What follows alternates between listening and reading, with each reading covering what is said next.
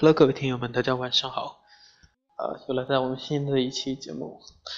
那么本期呢，我们唠一唠新的新时代的这个团队，因为团队越来越年轻化，像九零后、九五后开始呃越来越多，那么九零后也慢慢的成为了呃公司当中的中坚力量。现在越来越多的企业，尤其是互联网企业。呃，八五后、九零后、九五后，慢慢的占据了越来越大的比重。那么年轻人，呃，在这个团队当中呢，可能富有激情。那么随之的问题呢，也是可能授权越多，犯的错误越多。这个过程当中，嗯，团队的稳定性呢，也是很多人头疼的问题。那么金辉呢，作为一个年轻人，对吧？可能。更了解，呃，年轻人在想什么，所以，呃，可以很自豪的讲，我们团队的话，呃，我带过的所有团队，应该说流失率是比较低的。那么，本本期呢，就是分享一些我团队管理的一些经验。首先，嗯，讲一下我们的公司的一个例子，比如说。人们说团队现在留不住人才，呃，觉得年轻人不知道年轻人想什么，他们要什么，觉得给的工资也不少，呃，为什么总是有跳槽和留不住的现象？其实年轻年轻人呢，他现在不仅仅要的是工资，呃，还有呢，我是不是干得爽？我是不是在这家公司有存在感？呃，能够体现出来我的价值，老板是不是认同我？那这样的氛围是不是我喜欢的？那我做的事情呢，是不是我喜欢的？等等的这些点汇集成一点，然后才决定他到底是留还是走。所以，呃，你像当时的大拇指，现在的智推，嗯，从开始。呃，成立至今一直延续着一个文化。首先就是打造一个轻松的氛围。我们经常说，让大家在玩着去赚钱，对吧？为那么怎么做到这一点呢？首先我们比如说八点钟上班，八点到八点半，这个这半个小时呢，大家是不工作，然后拿出来去玩儿。这种玩儿很多企业。玩着玩着，就像保险公司、传销公司啊，不是传销公司，直销公司哈一样，呃，去学习了这些跳舞、唱歌这种，觉得是在活跃气氛，但是呢，呃，在某种程度上，呃，有一种强迫性，让人觉得有压力。我觉得，呃，要做到活跃气氛呢，就让大家真正的玩起来。所以我们早上，呃，有比如说打乒乓球、打羽毛球。呃，然后也会有一些，比如说猜字、成语接龙、什么过期等等的，把市面上所有能想到的事情，这个游戏都去玩了。那么可能我们一三五，周一周三周五我们是室内，周二周四周六我们是室外，这样的。嗯，而且每次每天玩什么，并不是公司来规定。而是什么呢？而是员工每每天轮流，大家做主人翁，不管你的职位高低，呃，今天都听这个人的，这人说玩什么，然后大家都听他的，所以也锻炼了大家的组织能力。过程当中呢，通过一些玩玩一些游戏，呃，磨合了团队的整个的融合度和融洽程度，然后呃。也锻炼了大家的组织能力等等各个方面，带来的好处真的是很多。那么这是早上，呃，同时工作当中呢，呃，我们任务当然，呃，早上玩完呃之后呢，我们也会去开例会，去布置任务，布置完任务之后，也会去跟进整个的结果，然后。嗯，到中午的时候呢，因为大家知道，可能不管你每天工作八个小时、十个小时、十二个小时，还是多长时间，那么每天总有你观察的话，总有那么一到两个小时，员工是不知道在干什么的，而员工可能心里也会觉得说很懊恼。过去了这个时间之后，觉得说我为什么那个时间点没有在工作，在发呆，在做一些很没有意义的事情，或者在发困。那么，那我就想。呃，与其每天大家有一到两个小时的时间在做一些没有意义的事情，那何不拿出来这个时间，让大家去活跃气氛，去玩玩爽了之后，才能把工作干爽。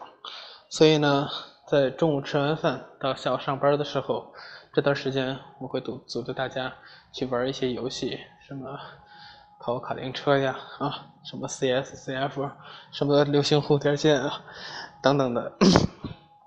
一些游戏让大家，呃，在一个局域网的环境都参与进来，这样能也能，呃，打造团队的默契程度，也能够活跃大家的气氛。因为大家众所周知，吃完中饭到下午上班的时候，大家都是带着懒洋洋的一个气氛去上班，所以下午的时候刚上班的时候，工作情绪一般都不高。但是你中午如果在一个高涨的玩的状态下去，去度过这段时间的话，那下午进入工作状态肯定是不一样的。那么有人可能会问说，啊，那这样是好，但是，嗯，玩完之后呢，下午一下子收不回来心，我觉得这是一个习惯性问题。那么我们定完闹钟，比如说下午两点上班，那么到一点四十或者一点五十。闹钟响了之后，大家就各自呃停下来手里的游戏，然后投入到工作当中。嗯，提前刹车等等，这里边的很多细节需要大家慢慢去摸索和研究，这是我们的经验哈。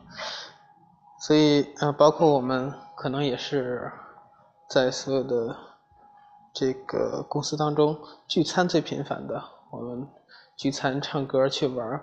可能组织的非常之多，因为除了每天的 这样的气氛的活跃之外，呃，再加上每隔一段时间的组组织一些聚餐或者什么样的活动，能够给大家带来一些呃不一样的精神状态，而且嗯，开始通过这样的尝试，慢慢的我发现，我惊奇的发现可以说是。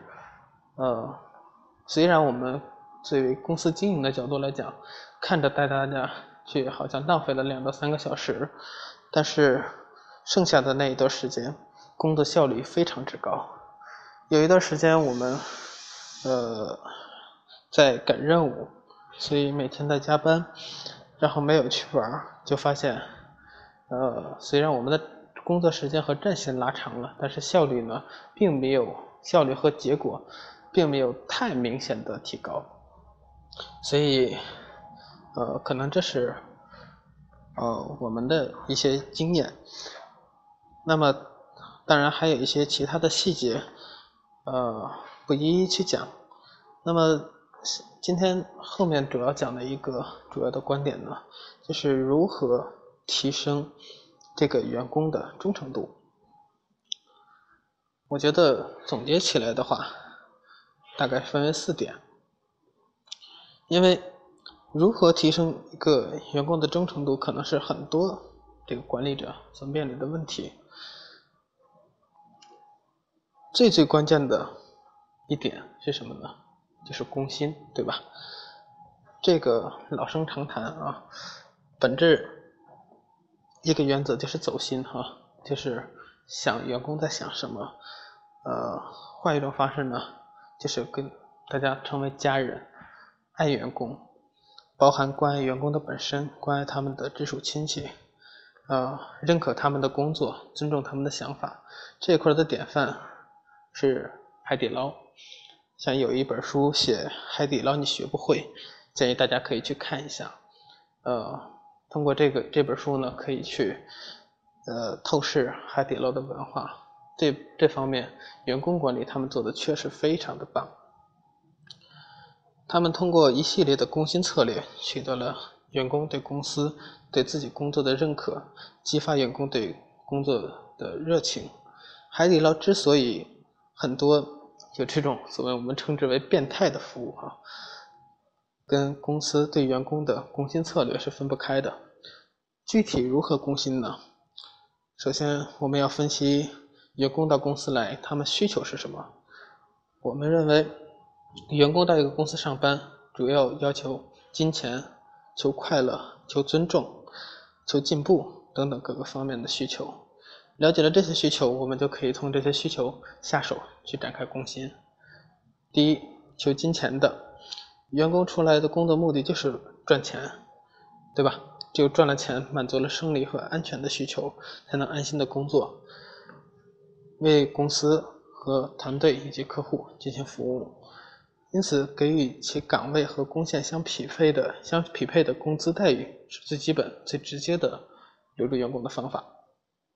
但是，有时候作为管理者，在薪酬上并不能满足员工的期望。这个时候，如何激发团队成员的斗志呢？而且，首先提出需要给团队灌输一种、灌输一种，你的工资是你自己干出来的这样一个思想啊。同时，在其他几个需求上满足，共同发力。呃，当然了，如果呃很多人觉得说我就像我说的，觉得薪资给的也也不低，是吧？可能比市面上的平均工资要高一些，但是为什么有些员工还是离职呢？嗯，我觉得缺少的是持呃价值观和使命感。我们在为了一个共同的目标和理想去做事儿，而不仅仅是挣钱，是吧？呃，这里先简单概括，后面我们做总结哈。然后这是第一块，求金钱；第二块求快乐，在让员工在公司愉快的工作，不受委屈，往往是能够提供员工对公司的认同感。如果一个公司或者团队的气氛比较压抑，成员之间互相猜忌、互相不信任，工作过程当中毫无快乐可言，员工是不可能对组织忠诚的，这样的团队也是没有战斗力的。实现快乐的方法有很多，如一些小激励、工作环境的改善、呃意外的福利、团队聚会活动等等，这些都是提供员工幸福、增加团队。快乐气氛的方法，还有一个是求尊重。第三块，每一个人都希望得到别人的尊重。同样，员工在公司也希望获得公司对自己工作的认可，来自领导和周围其他同事的信任。尊重满足了，员工的忠诚度也将提高。为了满足员工求尊重的需求，团队应该营造以鼓励为主的这个文化氛围。作为管理者，应更应该。不吝于让团队成员听到我们的掌声。那么第四块，求进步，这是员工更高层次的一个需求，包含自我实现、个人成就感等等。每个人都希望自己的能力不断的提高，能够在公司或者团队内不断的成长。为了让员工获得进步，需要分配一些有挑战性的工作，同时给予其能力提升的一些机会，如。培训、参观考察等等。回到前面我们说海底捞这个例子，海底捞每年会组织员工去三亚旅游，这个店总、区经理会去人民大学读研究生，中高层干部不定期的到香港、日韩、欧美去考察。然后海底捞呢有培训基地和海底捞大学，必读的书包括《包容的智慧》。人性的弱点，然后，嗯，像阿米巴经营，把信送给把信送给呃加西亚等等的书籍，为的是增强员工的知识，提升他们的能力。如果员工离开海底捞，公司就会问几个问题：第一，我们哪里做的不好？那么你是怎么打算的？第二，如果你有更好的发展，我支持你。但如果你干的不开心，随时欢迎你回来。第三，找到新工作没呀？如果没有，可以先在宿舍住着。大家看看，海底捞这些做法都满足了员工的哪些需求？求金钱、求快乐、求尊重、求进步，四个方面是有一定的递增的关系，都很重要。管理者需要在制度设计、工薪策略方面综合考虑到这四方面的因素。有位大 V 曾说，员工离职有两个原因。要不钱没给够，要么受委屈了。我觉得有点绝对，钱是满足这个求金钱方面的需求，受委屈与求快乐、求尊重两方面相关。但也有一些人，他们选择离开，并不是因为这几个方面，有的时候是觉得成就感太低，没有实现自我的价值等等。也就是说，求进步这个层面没有满足。可见，如果管理当中，如果能打好组合拳，从这四个方面入手去攻心员工，提高员工的忠诚度，是自然而然的事。那这是员工忠诚度这这方面我的一些呃想法。当然，在谈的过程当中还有呃种种的例子，比如有人会说我。呃，像这些方面我都尽量去满足了，为什么还有还有人去离职呢？我觉得你认为做到了，不一定在员工心里做的那做的就到位。